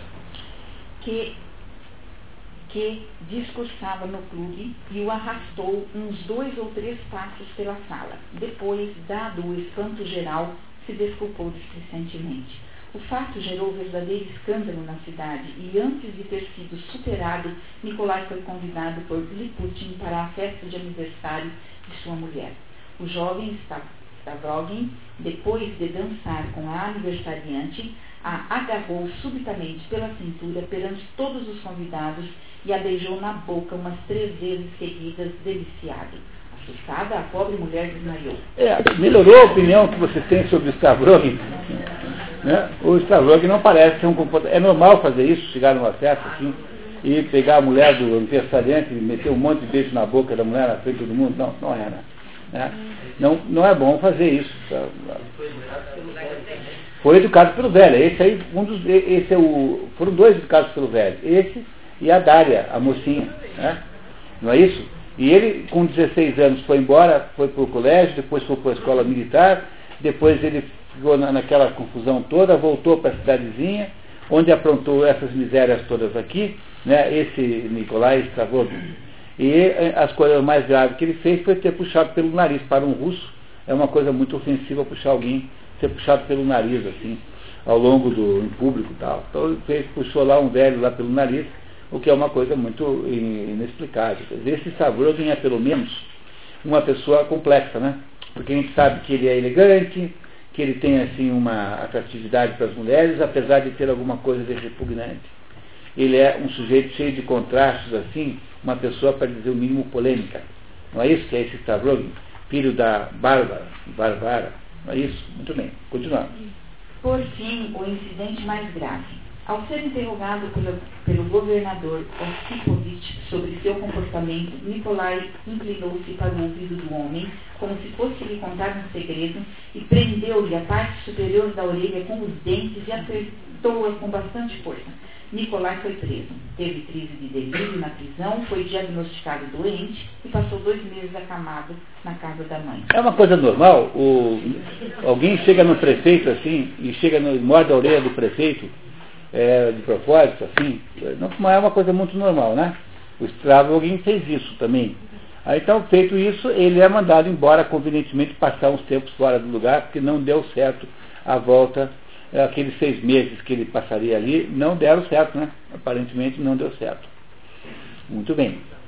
Continuamos. Após este episódio, Nicolai viajou por três anos e meio, de sorte que quase havia sido esquecido da nossa cidade, na nossa cidade. Notícias suas acabaram vindo da amiga da infância de Varvara, Prascóvia, que comunicou a Varvara de Paris que Nicolai estava frequentando sua casa na capital francesa e que tornara-se próximo de sua filha Lisa. Há uma nova personagem agora, a Lisa. A Lisa é uma mulher muito bonita, muito desejada, e que será mais ou menos a, a figura feminina dominante durante toda essa história aqui. Então, uh, só se sabe do Nicolai Stravog novamente quando a, a, a Prascóvia, amiga da Varvara, diz, olha, seu filho esteve aqui na minha casa em Paris tal. São russos ricos, né? Aristocracia com muito dinheiro, casa na Suíça, casa na França, casa não sei aonde, Moscou. E, e aí então o Nicolai, ah, aparentemente tem aí a impressão que o Nicolai e a Lisa estão namorando. O que seria uma coisa muito boa, porque a, tanto a quanto a Varvara adorariam que os seus filhos casassem, porque eram amigas de infância e são pessoas lá importantes na mesma cidadezinha. Está claro para vocês a história? Estão entendendo isso? É uma história que exige um pouco de atenção, mas aos pouquinhos vocês não tenham dúvida que vão entender tudo. Eu demorei só dois anos e meio para entender isso. Não estou brincando, tá? É bem fácil, a gente vai entender com a maior facilidade. Vamos lá. Anunciou também que iriam passar temporada na Suíça. Varvara fez as malas e, com sua protegida Dária, irmã de Chatov, partiu para a Suíça para reencontrar o filho. Enquanto isso, chegava à cidade o novo governador Andrei Tornovich von Lenk. Esse tem nome alemão, né? Esse já é alemão, tá? É. Cuja mulher, Yulia Mikhailovna, era parente de Praskovia e controlava o marido, mais jovem que ela, por ter influenciado sua nomeação. Tchepan aproveitou para se iludir um pouco imaginando que àquela altura já o tivessem denunciado como homem perigoso ao novo governador e que ele poderia esperar perseguições. Então, quando vem o governador novo, o Stepan fica todo animado, porque falou assim, bom, agora esse aí sim vai me perseguir. finalmente alguém vai me prender. Não é possível. Tem que finalmente alguém percebeu o quanto eu sou perigoso. Né? Muito bem. Para Varvara, o acontecimento representava nova perda de poder, porque ela dominava completamente o velho Osipovich. Que era o governador velho, né? Antigo, né? Tá. Como casal, veio à cidade Karmazinos, escritor conhecido e parente de Yulia, o que obscureceu mais ainda Stepan, que depois de uns tragos confessou ao narrador. Mon cher, je suis un homme de um homem decaído. É, porque agora, além do novo governador não persegui-lo, trouxeram ainda um escritor que vai concorrer com ele na sua posição de intelectual mais importante do lugar. Entenderam a desgraça? Né? Então agora ele diz assim para o narrador, né? Mon cher, meu querido, je suis um homem decaído, eu sou um homem completamente perdido. A minha vida de fato acabou, eu estou me dando conta disso agora. Está claro tudo isso, pessoal? Muito bem, continuamos. No fim de agosto, os Drozdovs voltaram para a cidade após longa ausência. Os Drozdovs são a família da Prascóvia, tá? Os Drozdovs são os, né, a Prascóvia é Drozdovna, né? não é isso? Quando reencontra, reencontra Varvara, Prascóvia lhe diz que algo havia acontecido entre a filha dela, Lisa, e Nicolai Parece que Elisa, de caráter insubordinado e zombeteiro, havia se aproximado de Piotr Stepanovich, filho de Stepan, que havia aparecido na Suíça para fazer ciúmes a Nikolai. Mas Nikolai, em vez de ficar enciumado, ao contrário, ficou amigo do próprio jovem como se não notasse nada, como se para ele fosse indiferente. E agora quem apareceu na história? O filho do Stefan. Esse que havia é, sumido completamente, porque ele mandou o menino é, ser criado lá por umas tias, lá nos Cafundós, diz aqui, né? Ele, ele aparece na Suíça. E a Lisa usa, faz um flat com esse Piotr para tentar é, provocar o, o, o ciúmes do Stravogin, o Nikolai Stravogin. Mas o Nikolai Stravogin, no lugar de ficar aborrecido com isso, fica amigo do Piotr. Então agora temos uma situação incrível porque são agora amigos, tanto o, o aluno quanto o filho do Stepan. O Stepan agora, que foi professor do Stravogin, é, e foi, que é pai biológico do Piotr, agora esses dois aí, que têm mais ou menos a mesma idade, agora são amigos, um do outro, é, por coincidência muito grande. Está claro isso? Tá? Muito bem, continuamos. Como explicação para o acontecimento, já que Nicolai não era o tipo de se deixar manipular por mocinhas, Varvara imaginou que o jovem Stravogin poderia estar apaixonado por sua protegida, Dária, que havia ficado com os Drozdovs na Suíça depois de sua volta para Esqui. Vocês acham que a Varvara está interessada nesse romance? Entre o Stravogin, que é filho dela, e a Dária, que é filha de um criado dela? Numa Rússia, numa Rússia é, de servidão, uma Rússia em que as classes sociais são muito bem delineadas, não, né? Não tem, ela não tem o menor interesse nesse romance entre o filho e a Dália, porque embora ela proteja a Dália, ela não quer que o filho dela case com o filho da empregada dela. Ela não quer de modo nenhum isso, né? Ela preferiria que, que ele casasse com quem? Com a Lisa, obviamente com a Lisa, né? Muito bem, continuamos. Varvara interroga a protegida. Não tens nada de especial que gostarias de me comunicar? Dasha não confidencia nada, mas, em todo o caso, como medida de segurança, Varvara resolve casá-la com Stepan Trofimovich, prometendo-lhe compensações financeiras, além do privilégio de se tornar esposa de um homem famoso. Dasha é apelido de Dária, quer dizer, na verdade, Dária também não é o nome, já é um apelido. Então, Dasha é apelido do apelido. Então, a hora que a Varvara imagina que o filho dela possa estar de caso com essa Dária, Dasha, o que, que ela faz? Ela, para impedir aquele casamento, inventa um casamento entre o velho Felkonzensky, que devia ter aí já 70 anos, 60 e poucos anos, e a protegida, a Dária. Porque com isso ela faz o quê? Ela tira a possibilidade da, da Dária casar com o filho dela. Não é isso? Tá? O velho, porque o velho mora na casa dela, né, quer dizer, na propriedade, e o velho lhe deve favores, porque ela sustenta o velho. Então o que, que ela pensou? Eu tenho esse velho aqui solteiro, melhor, é, viúvo pela segunda vez, não é isso? E eu estou querendo, e eu estou querendo, vendo oito e meia a gente para, né? Tá. E aí, então, e, e tem a Dária que ela protege, e a Dária representa agora na cabeça dela um perigo, porque ela suspeita de um romance entre a Dária e o filho dela. Como ela não quer que filha, o filho dela case com a filha da empregada, ela vai forçar o casamento, obrigar os dois, o, o Stepan e a Dária, a casarem. Um homem de 70 e uma mocinha de 20, mais ou menos. Né? Mais ou menos, tá? Não é isso, tá? Muito bem. Então, vamos ver. Pode ler esse, esse, o extrato agora. Ouve, Dária. Não há felicidade maior do que sacrificar a si mesma. E além. É, ela, ela tentando convencer a Dária de que é bom casar com o Stefan. E, e, além do mais, me darás uma grande satisfação. E isso é o principal. Não penses que estou dizendo uma tolice. Eu compreendo o que estou dizendo. Eu sou egoísta, se tu também egoísta. Vê que não estou forçando. Tudo está na tua vontade. O que disseres será feito. Então, por que ficas aí sentada? Fala alguma coisa. Varvara, que achava Stepan leviano, moleirão, cruel, egoísta e de hábitos baixos, comprometeu-se com Dasha a sustentar o casal sob quaisquer circunstâncias. Quando é informado por Varvara, Varvara dos planos para o seu casamento, Stepan reagiu. Mas, uma boa minha boa amiga, uma boa amiga. Pela terceira vez e na minha idade, lê embaixo? É.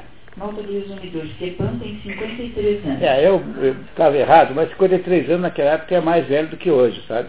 Do que hoje, 53 anos, tá? não é tão velho assim, mas naquela época era velho sim, tá? Mas a menina deve ter 20, por aí essa, essa taxa. Eles já estão tudo na mesma cidade, já o filho, o Stefano... Não, não, não, senhora. O, não, não, não, não, é, quer dizer, é assim, o, o Piotr, o, o, o, o Stravogin está é, na Suíça, não é isso? Tá? Então está assumido. Né? Depois daqueles escândalos todos, ficou três anos embora, é localizado em Paris e depois na Suíça. É, o Piotr apareceu na Suíça, mas não está na cidade. O Stepan mora ali, do lado da Varvara. E a Dária voltou com a mãe da. com a, com a, com a, com a protetora, né? Que a protetora é a, é a, é a Varvara, voltaram da, da Suíça. Então, é, nenhum dos dois, nem o Piotr, nem o Stravogin está na cidadezinha ainda. Mas ela está querendo resolver o problema ali para impedir que a Dária represente um perigo é, de sedução do filho dela. Mas se a Dária não estava junto com. Como é que ela suspeitou de alguma coisa entre é porque ela veio antes e, e depois, quando a Prascóvia conta para ela que, é, que o, o, filho está agindo errado, estranho, porque o filho não está mais é, tratando bem a, a, Lisa, então ela faz o seguinte conta, né? Coisa de mulher, né? Falou assim, ah, ah já sei, entendi tudo. Quer dizer, depois que eu voltei da Suíça, em que ficou lá a Dária sozinha, não é isso? O meu filho se apaixonou por ela. E é por isso que ele não quer mais da, a filha da Prascóvia, que é a Lisa. Então já matei tudo, entendeu? As mulheres sempre pensam que sabem tudo assim sobre esses assuntos. Né? Sempre acham que sempre matam todos, né? sempre. Aí falou, ah, já sei tudo, entendi tudo, entendi. Stepan, vem aqui que você vai casar com a Dária agora, entendeu? Então é, é esse o raciocínio que faz a Barbara. Tá claro isso, né? Tá? Tá muito. Ok, continuando. Parece que ele quer perguntar alguma Alguém tinha uma pergunta? Desculpe. É, todos os personagens conhecem o narrador? Não sabemos. O narrador é uma figura misteriosa e eles conhecem alguns que ele menciona conhecer, mas a gente não, não sabe. Então, seja como for, é um narrador do tipo onisciente. Quer dizer, esse narrador aí sabe toda a história, sabe tudo o que aconteceu, não tem mistérios para ele. Né? Se essa é a sua pergunta, né, do tipo onisciente, quer dizer, ele tem total domínio da história. E tem narrador que sabe menos que nós leitores. Não, mas esse aí, esse aí não, ele sabe tudo, né? Esse narrador. Continuamos. E com uma criança como esta, mas é uma criança. Mas, mas você está na fã, mas é uma criança, você que eu case com ela? O, o Stefan falando para a Varvara. Mas você está na fã, é uma criança. Ela devolveu uma criança de 20 anos, graças a Deus. Não revire as pupilas, eu lhe peço, você não está no teatro. Você é muito inteligente e erudito, mas nada entende da vida. Precisa permanentemente de uma área. Você tem uma impressão boa sobre essa Barbara? Quer dizer, essa Barbara é um tipo assim, um pouco autoritário, né? né? Quer dizer, é uma mulher rica que, por ter dinheiro, ela mais ou menos manipula as pessoas exigindo retribuições equivalentes aos favores que ela financeiramente presta. Né? O Stefan está feliz de casar com a, com a, com a, com a Dária? Não, nem um pouco, né? Muito bem. Varvara lhe prometeu vantagens financeiras e lhe deu um dia de prazo. No dia seguinte, Vierkoviensky concordou porque precisava de 8 mil rublos para dar ao filho Piotr, que vira até então apenas duas vezes, mas cuja propriedade contígua à de Varvara ele administrava e tinha recebido ordens do filho para vender. Para compensar sua omissão paterna, Stepan imaginara fingir vender a propriedade pelo valor máximo, embora a madeira já tivesse sido cortada e a área valesse muito pouco, e para isso precisava do dinheiro do dote nupcial. Com isso sabemos, ficamos sabendo que o Verkozensky velho tinha uma, um sentimento de culpa feito ao filho porque ele teve um filho, e o filho, ele em seguida mandou lá para os cafundós, nunca mais viu o filho, e ficou tomando conta da propriedade. De vez em quando mandava dinheiro para o filho, cortava madeira e mandava dinheiro. Agora o filho mandou vender e ele acha que uma compensação a, a sua omissão paterna seja, é, seja vender a propriedade como se ela tivesse com as árvores todas. E com isso, ele precisaria, para isso, precisaria de 8 mil rublos, né? porque ele não conseguiria isso tudo. E aí daria 8 mil rublos para o filho, de modo que o filho ficaria compensado pela omissão paterna, entendeu? Tá? Por isso que ele aceita o negócio com a Varvara de casar com a Dária. Não é isso? Tá, muito bem. Depois de quatro anos no estrangeiro, Piotr Stepanovich anunciava sua volta em breve para a Rússia. Mais do que consideração pelo filho a respeito de quem corriam boatos de andar em conspirações, Stepan tinha medo de o filho reivindicar na justiça seus direitos. Muito bem, então não vamos decretar assim, vamos direto para a próxima página. Então, quem vai aparecer agora, quem é que está de volta? O Piotr, que já está lá mais ou menos amigo do filho da Varvara, se conheceram na Suíça. E agora o Piotr volta para casa, para, para a residência do pai, né? E o pai pretende então dar a ele os 8 mil rublos que ele obterá tendo sido vendido, né? Vendido sexualmente a Dária. Hum. né? Tendo topado esse negócio, né? Mas que velho magogo, né? Pensando bem, né? Cá entre nós, né? Tal. Mas seja como for, né? Esse pior, esse, esse que aí agora é, vai é, é, casar com a irmã do Chatov. O Chatov é um dos, um dos integrantes lá, aquele que é metido a religioso, né? Do seu círculo lá de, de intelectual lá da cidadezinha de Esqui. Vocês estão entendendo essa história? Vocês estão compreendendo os detalhes picantes dessa história? Tá? Estão seguindo aqui os detalhes, os detalhes eróticos dessa história? Então, muito bem. Então, estamos criando um clima erótico nessa história. Mais ou menos, né? Tá, então tá bom. Tá, continuamos. Pecados alheios. Apesar de ter concordado com os planos de casamento, Stepan estava profundamente contrariado consigo mesmo. Desabafou com o narrador.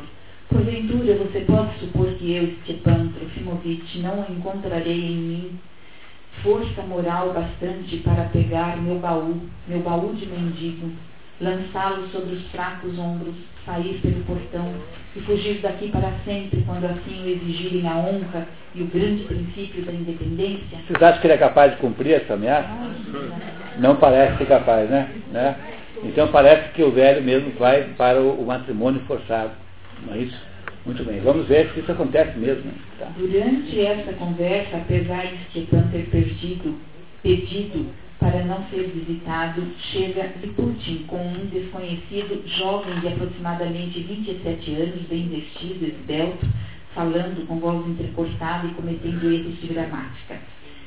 Era o senhor Alex, Alexei Nilich Kirillov, engenheiro que voltava do estrangeiro depois de quatro anos declaradamente para procurar trabalho na construção de uma ponte em esqui. Para justificar a indesejada visita, Liputin comentou, depois de descrever os méritos intelectuais de Kirillov, e o principal é que ele conhece o seu filho, o prezado Piotr Stepanovich. Kirillov conhecia também Nikolai. Pronto, e aqui tem um ponto importantíssimo nessa história. Esse Kirillov é uma das mais importantes personagens da história, junto com Chatov, né, e desses que não foram citados ainda. E ele vem fazer uma ponte naquela cidadezinha, mas ele já conhece o Piotr e já conhece o, o, o Nikolai é, Stravogin. Quer dizer, esse Kirillov tem alguma ligação, cuja, gente, cuja natureza nós não conhecemos, com as duas personagens centrais ali, né, que são tanto o filho quanto o aluno do Vero Verkonzensky. Não é isso? Muito bem, continuamos. O, o, o velho Verkonzensky diz ao visitante não ter visto muito o filho, mas fala bem dele, relembrando que, quando ia se deitar para dormir, inclinava-se quase até o chão e fazia o sinal da cruz sobre o travesseiro para não morrer de noite. Querido, surpreendeu-se o Senhor falava sério quando disse que ele, Piotr, fazia o sinal da cruz sobre o travesseiro? Por que será que o querido se, se, se impressionou com essa informação? Porque ele conhece o, o Piotr, coisa que o pai não tem a menor ideia de quem é, né? Não é isso? Ele, com essa informação, nós já começamos a ficar desconfiados que esse Piotr pode não ser lá grande coisa, né? É isso? Então, o Piotr está vindo aí podemos já esperar do Piotr alguma barbaridade, porque, de acordo com o Kirillov, que eu conheço mesmo, é a coisa mais impensável do mundo imaginar que ele faça o sinal da cruz antes de dormir. Né? Esse Piotr. Muito bem, tá? Então, continuamos. Kirillov estava hospedado na casa do capitão Leviadsky, no prédio Filipe, condomínio onde também morava Chatov. A conversa, pontuada por provocações e inconfidências do Abelildo Liputin, girava em torno da obra intelectual de Kirillov, que acabou se ofendendo com a intromissão. Liputin tenta consertar. É, pula esse pedacinho. Na despedida, Stepan comenta com Kirillov que saía contrariado com as indiscrições de Liputin. Só uma coisa me deixa embaraçado. O Senhor quer construir a nossa ponte e ao mesmo tempo anuncia que é a favor do princípio da destruição universal. Não vão deixar o Senhor construir a nossa ponte. É, o pedacinho que nós pulamos agora, o Kirillov é, declara que é a favor da destruição universal. Quer dizer, sabemos com isso que o Kirillov é um tipo nihilista. É alguém que tem a ideia do mundo de que as coisas não, não, não têm que existir. Que quanto destruí-las deve ser a melhor maneira sempre.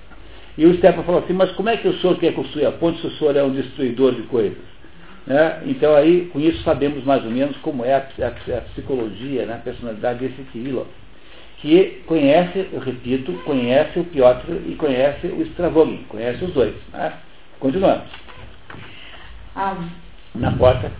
na porta da casa de Stepan, o bisbilhoteiro Liputin contou a Stepan e ao narrador que Kirillov havia levantado um barulho com o capitão Lebiadsky, porque este último açoitava todos os dias com um chicote cossaco sua irmã Maria Timofeyevna, que era louca e aleijada e que havia sido resgatada pelo irmão de um mosteiro onde estava, por assim dizer, escondida dele. Essa personagem é importantíssima, a Mária, ela é louca, louca, e ela é irmã do, do daquele capitão Leviatkin, que é uma pessoa de muitos maus, muitos maus princípios, assim, é um sujeito interesseiro, vil, um sujeito oportunista, e ele maltrata a irmã, esse Mária. E o Kirillov, que mora lá, observou um desses episódios e defendeu a moça. Né? Teve lá um problema com o Lebiatkin.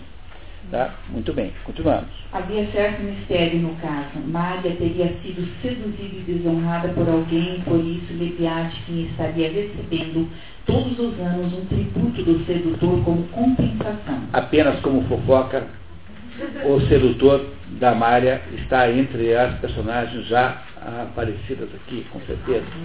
Quem será que é o sedutor da Mária e que agora é, está pagando? Tá Ah, eu esqueci que vocês tinham recebido a cópia, a cola e tal. Né? Muito bem. Não tem problema, tá? Não conte para ninguém, fica só entre nós. Tá? Muito bem. Tá? Depois vocês descobrem, tá? Continuamos, vamos lá. Continuando a sessão.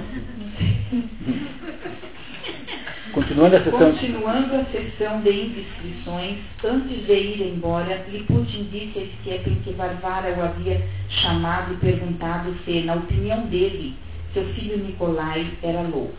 Deixou escapar também que Leviatkin, que achava Nikolai uma sábia serpente, o havia conhecido antes de todos, em Petersburgo, na época pouco conhecida da vida do rapaz. E Putin aumentou a dose do veneno. Podemos pular o veneno. Quer dizer, o Leputin está dizendo que o Leviatkin já conheceu o, o Nikolai, Nikolai é o Stravogin, né? Nikolai Stravogin em outras etapas e, e que achava que ele tinha aí coisas estranhas na sua vida, né? Continuamos. Ao ouvir as insinuações contra Dália, claramente a órfã modesta, Stepan Trofimovich saiu decidido na direção da casa de Varvara, dizendo: Não posso me casar com os pecados alheios. Mas no caminho foi interceptado por Lisa, que ainda não o havia visto desde sua volta da Suíça. Então, para entender esse pedaço aí, eu preciso explicar um pouquinho. Porque aí o que acontece é que nesse pedacinho que nós pulamos, o, alguém diz que o, a Dária teria sido seduzida pelo, pelo Nikolai eh, Stravogin. E é, e é por isso que a, a mãe do Nikolai Stravogin, que é a Varvara, estaria tentando casar a filha, para eh, que ela não ficasse mal, por exemplo, caso tivesse ficado grávida. E que ele, então, é, agora ele começa a entender que ele estaria sendo levado a casar com ela para assumir, eventualmente, a paternidade de um filho da, é, de, da, do filho da, da Varvara.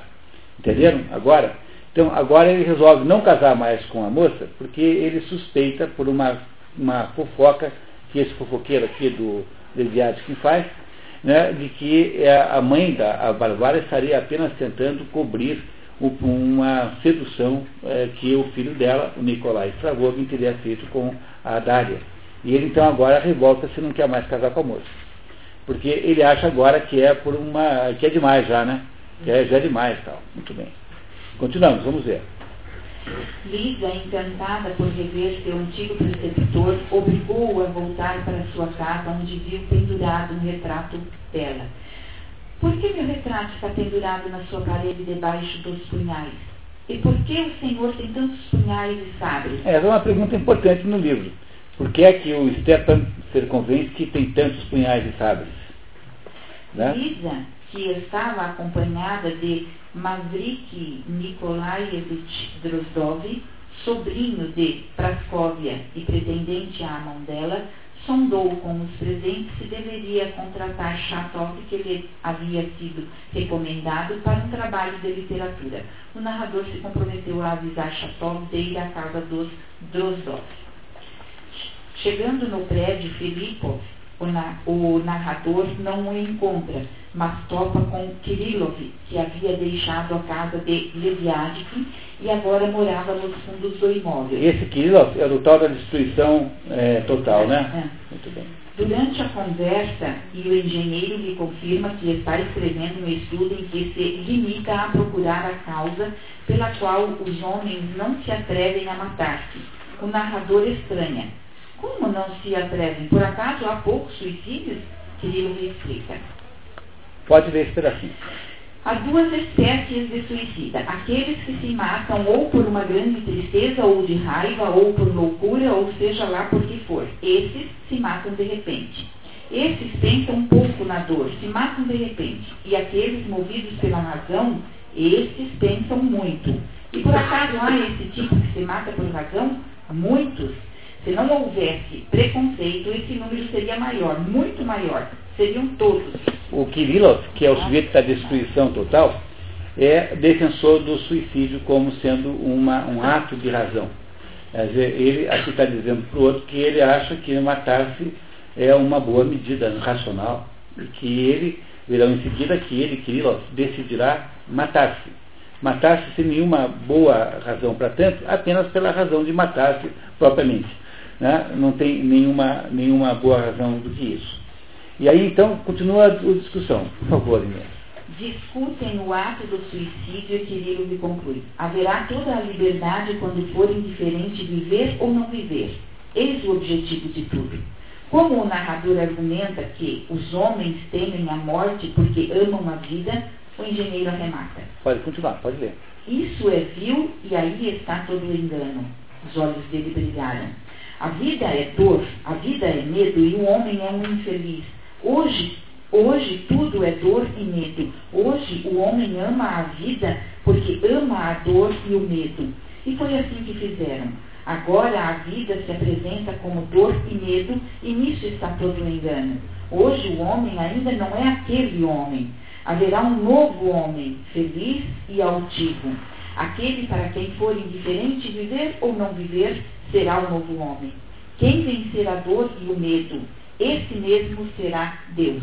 E o outro Deus não existirá. O outro Deus é o outro, né? Esse aí, popular. Né? Muito bem. Então, a seu ver, o outro Deus existe mesmo? Não existe. Não existe, mas ele existe. Na pedra não existe dor. Deus é a dor do medo da morte. Quem vencer a dor e o medo se tornará Deus. Então haverá uma nova vida, então haverá um novo homem, tudo novo. Então a história será dividida em duas partes: do gorila à destruição de Deus e da destruição de Deus. Ah, é o resto. Ah, Aqui, isso é muito importante, sabe, pessoal, para entender a obra. O Kirillov é, é como o Chatov, uma personagem que tem uma determinada tipologia. Assim. O Chato é aquele sujeito que acha que só uma religião associada ao amor à pátria pode salvar alguém. O, o, o irmão da Dária. E esse Kirillov é um nihilista absoluto. Ele acha o seguinte, que quando a gente perdeu o medo da morte e foi capaz de se matar, a gente perde daí a dependência de Deus e é capaz, então, a partir daí, de ter uma verdadeira independência e liberdade humana. Portanto, esse Kirillov é uma espécie de nihilista suicida, enquanto que o Chatov é um sujeito que acha que o mundo só funciona se nós formos capazes de associar a noção de religião à noção de Estado. Essas duas personagens são muito importantes na história. Vocês verão por quê daqui a pouquinho. Vamos andar mais um pouquinho só, pessoal, antes do café? Na saída da casa de Kirillov, o narrador encontra Leviatkin e Liputin que estão chegando. O capitão, bêbado, patéticas declarações de amor a Lisavieta e o intrigante Liputin reafirma que o capitão tem relações especiais com Nikolai e que teria comprado a propriedade deste. Tendo deixado um bilhete para Chastov com a convocação para a casa de Lisa, o narrador volta à casa de Stepan e o encontra muito perturbado com o noivado que seria anunciado no domingo seguinte. Por que não pode haver, pelo menos, esta semana sem um domingo? Se Le Miracle existe? Se Le Miracle existe, existe milagre, por que que nessa semana em que eu vou noivar, no domingo, talvez não tivesse domingo nenhum? Porque o Stepan não consegue lá dizer que não quer, então fica fazendo essas bravatas intelectuais sobre. Porque agora ele acha que vai casar com uma mulher engravidada pelo filho da sua protetora. Essa, essa a, a impressão que ele tem. Não estou dizendo que isso tenha acontecido, mas é o que passa na cabeça do. Quer dizer, eu não estou aqui para fazer fofocas dessas personagens todas, percebendo que longe de mim fazer qualquer comentário desse. Né? Mas, no entanto, ele acha isso, né? Ele acha isso. Muito bem, continuamos. Acaba confessando ter amado Varvara durante 20 anos sem que ela o soubesse. Quase comicamente declara-se perdido e diz colocar todas as esperanças no seu pobre Pietrucha, que estaria para chegar. O pobre Pietrucha é o Piotr, aquele que o outro que o conhece acha impossível que jamais tenha feito o sinal da cruz da vida. É o né? filho dele. É o filho dele, tá? Então ele diz assim, já que a minha vida está esse inferno, já que eu vou fazer esse casamento aí, tudo na minha vida depende do meu pobre Petrucha, que vai chegar aí, quem eu posso finalmente pedir ajuda, que é o Piotr, que ele não sabe quem é, porque só viu duas vezes na vida, e que o Kirillov, que eu conheço bem, disse que a coisa mais impossível do mundo é imaginar o Pietrov né, rezando uma Ave Maria. Né? No entanto, ele não tem ideia de quem é o filho. É isso? No entanto, está aqui iludido achando que vai ser salvo pelo filho. O velho havia escrito cartas ao filho expondo sua situação constrangedora. Chora. E aqui então a gente para um pouquinho, mas antes sem fazer, eh, não sem fazer antes um pequeno resumo. Então temos uma situação assim, que aos pouquinhos todas as personagens estão se juntando no mesmo lugar, e as personagens centrais são, são é, o Piotr e o Stravogin são os personagens centrais. E esses dois aí, é, de uma maneira ou de outra, estão associados a dois outros jovens, o Chatov e o, e o Kirillov. Esses, o Piotr e o Stravogin têm como fator unificador que um é, é aluno e o outro filho do velho Stefan Ferkovensky, que é um velho financiado por uma velha rica, por uma senhora rica, que está querendo agora casá-lo com a sua protegida para impedir que a protegida é, é, seduza o filho, que ela imagina, para a qual ela imagina um casamento com a Lisa, que é filha da Prascóvia, sua melhor amiga e vizinha. Então estão aos pouquinhos se constituindo aqui os elementos em torno dos quais essa história vai acontecer. Daqui a 10 minutos depois do café, nós continuamos aqui e eu tenho revelações incríveis para fazer a vocês sobre a vida erótica dessas personagens. Vocês verão só.